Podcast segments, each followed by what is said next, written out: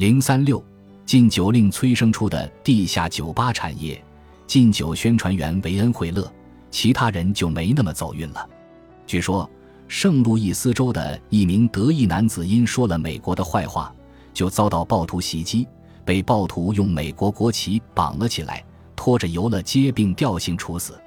事后，陪审团宣判暴徒首领无罪，理由是此乃爱国谋杀。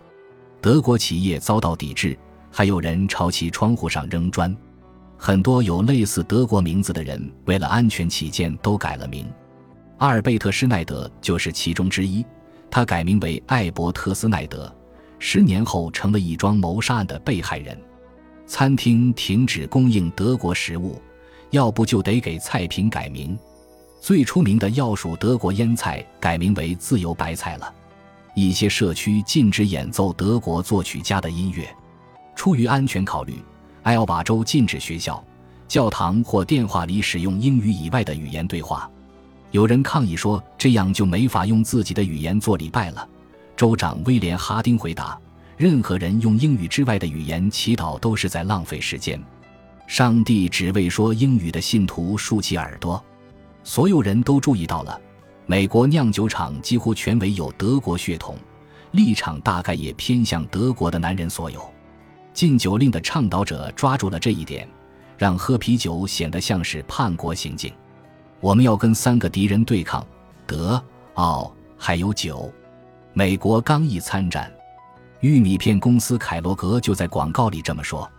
从事实的角度看，这个说法是站得住脚的。一家主要靠酿酒厂资助的组织——全国德美联盟，不但游说反对禁酒令，还暗中迂回支持德皇威廉二世。这样的利益联合可不会给自己迎来多少朋友。反德情绪的高涨带给禁酒运动极大的推动力。在获得新能量的反聚会联盟的熟练引导下，一个州又一个州批准了宪法第十八修正案，禁止酒精的生产和消费。一九一九年一月十六日，内布拉斯加州成为第三十六个批准该修正案的州，禁酒令得到了多数州的支持，一年后生效执行。虽然第十八修正案宣布饮酒为非法活动，让禁酒令成为法律事实，但他对法律应怎样运作未做定义，也没有说明什么是什么不是酒精饮料。于是又制定了另一项法令，史称。沃尔斯泰德法案来应对细节问题。该法案以安德鲁·沃尔斯泰德为名，他是林德伯格在明尼苏达州的老乡。所需的大胡子像块熊皮毯子一样挂在他脸上。沃尔斯泰德本人虽不喝酒，但对此事并不狂热，从没想过要在全国禁酒。他的名字之所以跟这部法令挂钩，只不过是因为他当时是众议院司法委员会主席。受命负责起草这部法案，在接下来的十年里，沃尔斯泰德的名字尽管到处回响，但下次选举时他就遭到了选民的抛弃，回到故乡格拉尼特福尔斯，静悄悄地从事着法律工作，并以阅读国会议事录为主要爱好。维恩·惠勒一直宣称这部法律是自己亲手起草撰写的，但沃尔斯泰德德强烈抗议。不过，这两个人为什么要争夺这份荣光？谁也搞不明白。因为事实证明，那是一部构建大有问题的法案。一九一九年五月十九日，国会颁布了沃尔斯泰德法案。关于法案的意图，在序言里做了言简意赅的声明，看起来没什么扰乱人心的地方。为禁止醉人饮料，规范非饮用之高尚目的的酒精的制造、生产和销售，确保科研、能源开发。燃料及其他合法行业酒精的充分供应，促进其发展。措辞或许略有笨拙，但语气没有太多威胁的味道。只有在小字的附加条款里，人们才发现沃尔斯泰德法案将醉人液体界定为酒精含量超过百分之零点五，跟烟才一个水平。许多以前支持禁酒令的人以为啤酒和清淡的葡萄酒能幸免于难，然而到了这一刻，人们才恍然大悟。禁酒令要一网打尽，一个也不放过。这或许是美国推出禁酒令时最突出的特点，它让太多的人大吃一惊。例如，弗雷德里克·刘易斯·艾伦在《浮华时代》里所写。这个国家接受的心不甘情不愿，甚至还有点漫不经心。禁酒令的缺陷太多了，从很多方面看，就连原则上支持他的人也为他在实践中的变形感到震惊。首先，他将美式生活推到了全新的危险层面上。禁酒令推出后，全国谋杀率上升了近十三。担任禁酒特工十分危险。光是最初的两年半时间，就有三十名特工因公被害。可靠近特工也往往十分危险，因为这些人喜欢随心所欲地扣动扳机。光是在芝加哥，十年里禁酒特工就枪杀了二十三名无辜市民。除了危险，禁酒特工的薪水比垃圾工还低，这必然带来腐败。一种常见伎俩是，特工没收了酒之后，立刻又把它卖给原主。贿赂则是例行公事，地下酒吧平均每月向警方和市政官员支付四百美元，在纽约市，光是行贿用款就总计达到了一点五亿美元。总之，禁酒令让很多人赚了很多钱，腐败的诱惑远远蔓延出了美国的国境线。在美国政府的压力下，加拿大的啤酒和蒸馏酒制造商无法把产品卖给美国人。但足智多谋的私酒贩子则在纽芬兰南部的圣皮埃尔和密克隆找到了中转站。由于历史的偶然性，北大西洋上的这块弹丸之地自1763年就属于法国，不在美国和加拿大的管辖范围。一夜之间，圣皮埃尔和密克隆成为了全世界最大的酒精饮料进口方。他们买入了300万瓶香槟，外加数量庞大的白兰地、阿玛尼亚克酒。苹果烧酒和其他酒精饮品成为法国最大的海外市场。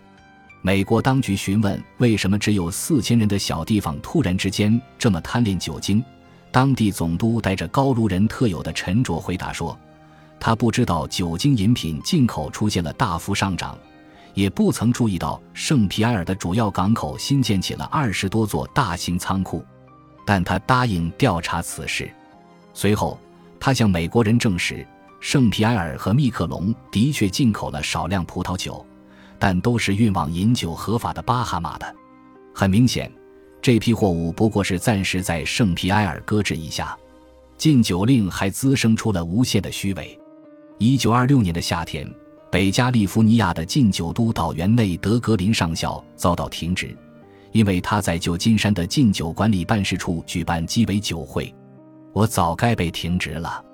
他善解人意地告诉记者：“就算政府查获了非法饮用酒，也并未严加看管。”一九二零年夏天，芝加哥一处存放所收缴酒水的仓库里，五十万升、六十七万瓶威士忌莫名地消失了。负责夜间执勤的警卫说：“他们交接班时没有注意到任何可疑之事。”这话完全无法让人信服。在全美范围内。有记录显示，1.9亿升由政府仓库保管的威士忌，到1933年禁酒令结束时失踪了23。禁酒令几乎根本无法执行，因为其法律条文千疮百孔、遍体漏洞。医生可以合法的为自己的病人开出威士忌处方，而且也热情洋溢的这么做。到20世纪20年代末期，他们已经靠这项服务挣到了四千万美元。按《纽约客》的说法，大多数时候医生会干脆拿出一张空白处方单支开出威士忌。林德伯格飞往巴黎的那个星期，美国禁酒专员詹姆斯·多伦刚批准了医用威士忌可额外生产一千一百四十万升。有人提出，这样的医疗用量太大了。财政部的一位官员说：“因为蒸发，库存消耗的太迅速。”宗教团体可为圣典仪式存储酒精饮料。事实证明，其市场需求同样十分强劲。加利福尼亚州的一名葡萄种植户提供十四种圣餐葡萄酒，包括波尔多酒和雪莉酒。他说，这些饮料恐怕并不全都用于神圣用途。事实的确如此。禁酒令生效的最初五年，加利福尼亚州改种葡萄的土地从四万公顷飙升到近二十八万公顷。当然，并不是因为人们突然喜欢上了吃葡萄干，而是因为葡萄酒无法进口。为满足蓬勃发展的私酒市场，人们对国产葡萄的需求激增。虽然生产葡萄酒供私人消费是违法的，葡萄园场主却可销售承包的浓缩葡萄汁，在家里你就能把浓缩葡萄汁变成葡萄酒。以免有任何人错过这一关键信息，葡萄汁包装上用大号字写着：“注意，务必在六十天内发酵制成葡萄酒。”遗憾的是，对优质葡萄酒爱好者而言，葡萄种植户把之前的大部分葡萄树给砍了，换上了产量大但质量差的品种。禁酒令废止后，加州的葡萄园用了整整一代人才将其恢复元气。禁售白酒重创了许多餐馆。纽约倒闭的可爱小餐馆包括上帝、雷克特、谢利和布朗。最古老的德尔莫尼克餐馆坚持到1923年才最终摇了白旗，那时离他的百年生日只有短短几天了。基本上酒客全被赶到地下酒吧去了。这些酒吧的名字普遍不够优雅，但充满想象力。比较著名的是斑点猎狗俱乐部、熔炉哈哈。优生俱乐部、木屑饭馆和脂粉俱乐部，对喜欢伴着酒精欣赏音乐的人，哈莱姆区是他们的好去处。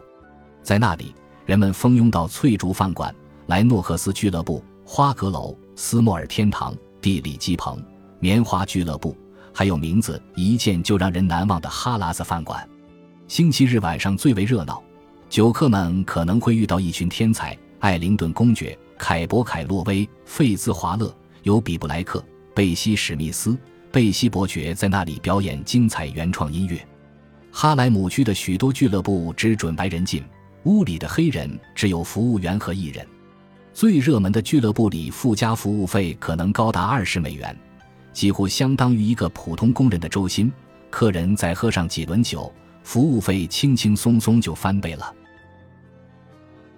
本集播放完毕。感谢您的收听，喜欢请订阅加关注，主页有更多精彩内容。